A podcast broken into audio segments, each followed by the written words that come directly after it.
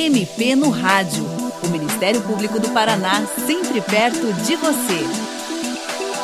O MP no Rádio discute nesta semana a questão do acesso de crianças e adolescentes à internet e também a importância da educação digital para essa faixa da população. E os números sobre esse tema assustam. Só em 2022, a organização não governamental SaferNet, que monitora crimes ocorridos na internet no Brasil, recebeu 111.929 denúncias relacionadas a casos de armazenamento, divulgação e produção de imagens de abuso e exploração sexual infantil. E a mesma entidade verificou ainda registros de tráfico de pessoas, apologia ao nazismo e outros crimes propagados por meio de plataformas digitais. Para falar sobre esse tema, a nossa convidada é a promotora de justiça Kátia Krieger, do Ministério Público do Paraná, que atua na área da infância e da juventude em Toledo.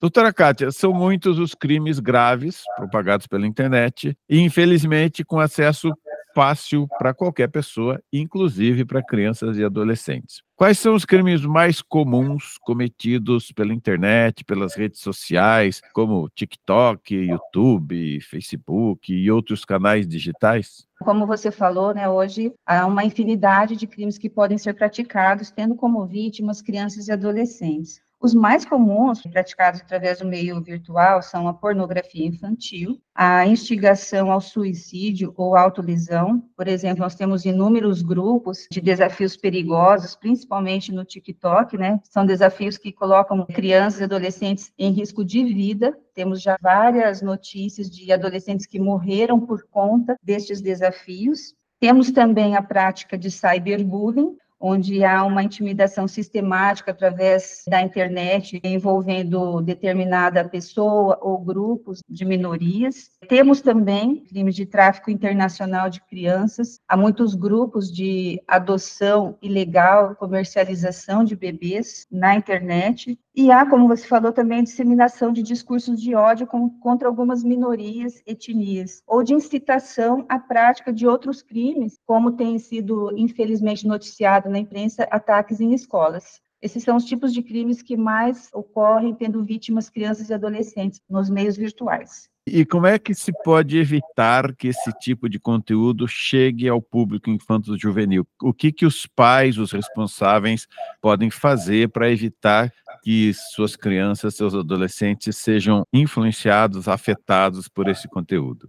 Essa é uma pergunta cuja resposta é bem assim complexa, sabe, Tomás? Porque filtrar 100% dos conteúdos hoje não há essa possibilidade, infelizmente mas pode-se filtrar grande parte utilizando ferramentas disponíveis que chamamos, né, no direito de controle parental, que podem ser configuradas nos próprios dispositivos eletrônicos que as crianças acessam, tablets ou televisões, ou nas próprias plataformas, por exemplo, serviços de streaming, por exemplo, ou de YouTube ou de Netflix. Então, tem essas ferramentas que os pais podem lá colocar idade, conteúdo que os filhos não vão acessar, que seja próprio para a idade deles, ou um tipo de conteúdo que envolva violência ou sexo, pornografia. Então, é possível fazer esse filtro. Mas por que, que isso não é 100% eficaz? Porque a criança nem sempre, o adolescente nem sempre acessa a internet da casa dela. Então, ela pode ir na casa de algum amigo ou em algum outro local e acessar a internet onde não tem filtro nenhum.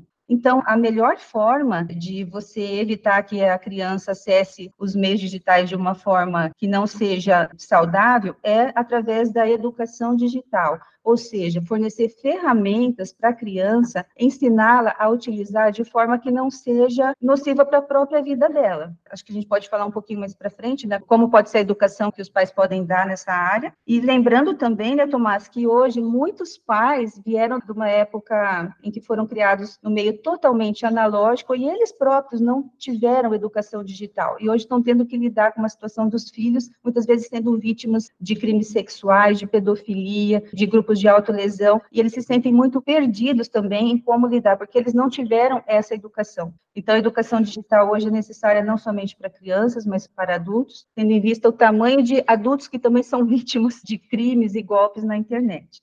Muito interessante. Vamos voltar a esse tema, mas eu gostaria de saber agora outra coisa, doutora. Além do acesso em meios virtuais e conteúdos como pornografia, ou promoção de violência, discurso de ódio, etc., também tem o risco de que as crianças e adolescentes acabem tendo contato real com o criminoso, na é verdade, como aconteceu no caso de Cambé. Houve um contato a partir desses meios virtuais, não é isso? Vou dar um exemplo assim que a gente já viu que acontece muito. A criança está num jogo online e ela pensa que está até conversando com uma outra criança do outro lado. Do outro lado nós temos um adulto que está interessado ou em sequestrá-la ou em obter fotos íntimas para negociar ou, ou talvez até praticar outros crimes como sextorção, que é exigir dinheiro para que não seja veiculada essas informações compartilhadas, né? Então sempre começa assim num, num relacionamento de confiança a criança acredita que está falando com um amigo e depois esse relacionamento migra para fora da internet, onde são marcados encontros e a criança pode ir se encontrar com esse criminoso, né? E muita coisa pode acontecer a partir daí. Então é bem importante os pais ficarem atentos aos jogos que os filhos estão jogando, se esse jogo permite chamadas de vídeo, se tem chat de conversa e ficar atento também aos sinais que os filhos demonstram, porque muitas vezes quando eles são assediados na internet, ou são coagidos, eles começam a desenvolver transtornos de ansiedade, praticar automutilação no próprio corpo, e daí, por exemplo, está um calor e ele começa a utilizar roupas de mangas compridas, até mesmo para ir para a escola, para esconder as lesões. Então, há muita coisa que pode acontecer. E além disso, como você falou, né, se a criança pode ter contato com o criminoso, muitas vezes tem algum criminoso que está de olho em alguma vítima e está estudando a rotina dessa vítima, onde ela estuda, o que ela faz para saber em determinado horário do dia onde ela estará, e os próprios pais, às vezes, é que fornecem todas essas informações para os criminosos. De que forma? Publicando nas redes sociais fotos da criança com o uniforme da escola, ou da escola de inglês, ou do treino de futebol, e o criminoso, do outro lado, está fazendo uma espécie de agenda também, sabendo que terça e quinta a criança estará em tal lugar. Às vezes, a criança está numa praça, um lago, posta uma foto e marca a localização com o serviço de georreferenciamento em tempo real isso é muito perigoso, porque dá essa informação de forma desnecessária e gratuita a alguém que está mal intencionado em ter contato físico com essa criança. Então, são algumas hipóteses né, que a criança pode ser acessada fora das redes sociais por criminosos. Então, os pais precisam estar atentos a isso também.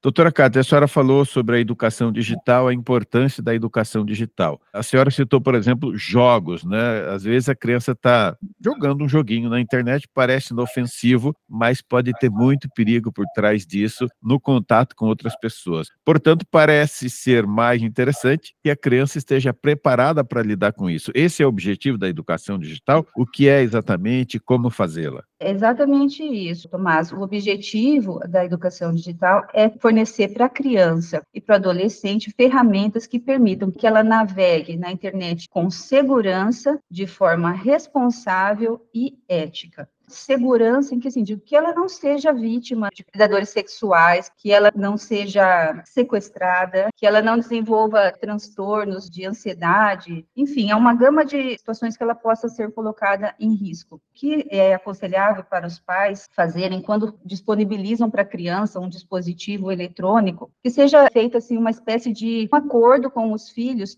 sobre quais as formas que esse filho vai acessar esse dispositivo eletrônico, né? Então, aqui vou mencionar cinco itens que podem ser observados. Primeiro, tempo de tela. E tela aqui não é só o celular, é tela também abrangendo televisão, serviços de streaming, tela no sentido geral. Quanto tempo que seu filho vai utilizar? Você fez um acordo com o seu filho sobre qual é o tempo do dia que ele vai poder acessar essa internet? Muitos pais também acham que só o tempo, você fala, ah, meu filho usa muito pouco o tempo de tela, ele acessa pouco celular. Só que esse tempo que ele está acessando, que tipo de conteúdo ele está vendo? Qual é o conteúdo que ele está acessando que está nutrindo as emoções dessa criança? É conteúdo violento? você sabe o que, que seu filho está acessando, com quem ele está conversando. Então, já é o segundo ponto: o tempo de tela, o tipo de conteúdo, onde na casa ele vai acessar as telas. Será que é num lugar visível ali, perto de adultos, ou essa criança só acessa a internet do quarto dela, onde o pai pensa muitas vezes que os filhos estão seguros, estão lá no quarto quietinho, e às vezes eles estão participando de grupos de automutilação, estão tendo que cumprir missões dentro desses grupos, de se cortar,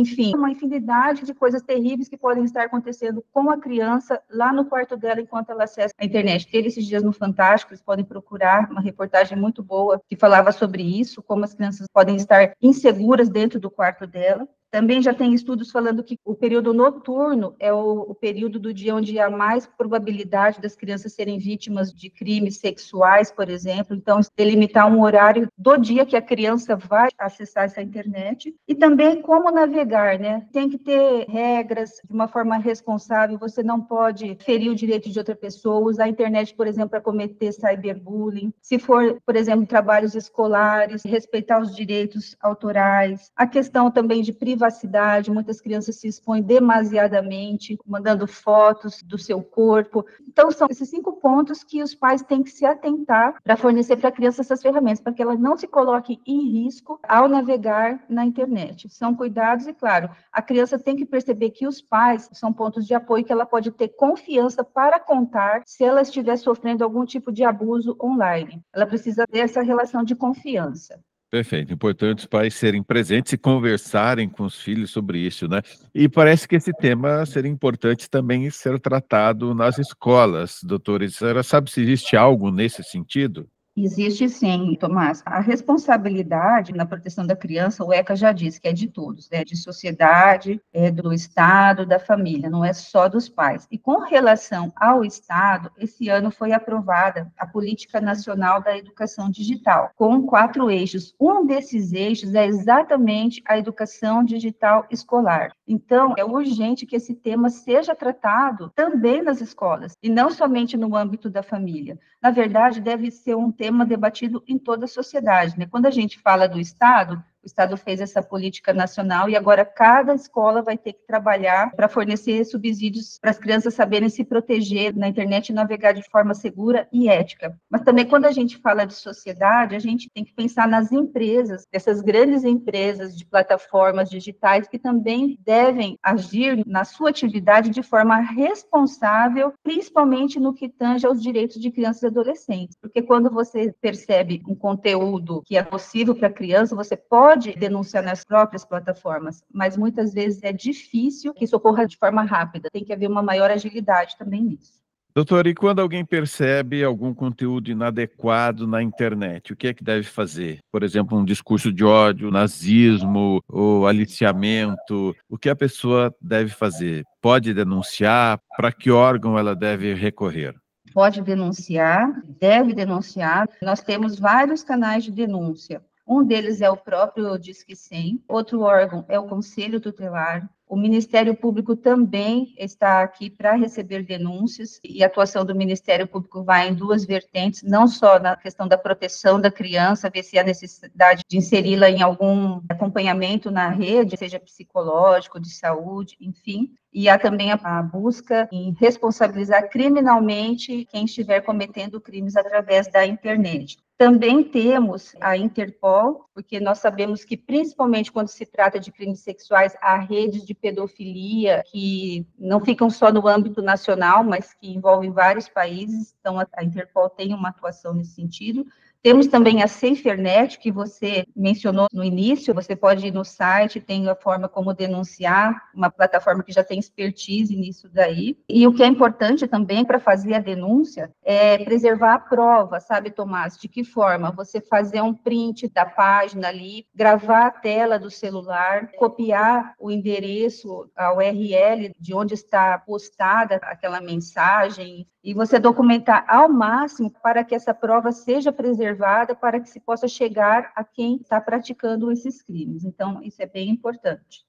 Doutora Kátia, muito grato por sua participação no programa de hoje. E você, ouvinte, também pode participar do MP no Rádio. Envie seus comentários e sugestões pelo e-mail mpnoradio.mppr.mp.br ou pelo telefone 41 3250 4469. O programa desta semana teve produção de Patrícia Ribas e apresentação e edição de Tomás Barreiros. Até a próxima. Você ouviu MP no Rádio, uma produção da Assessoria de Comunicação do Ministério Público do Paraná.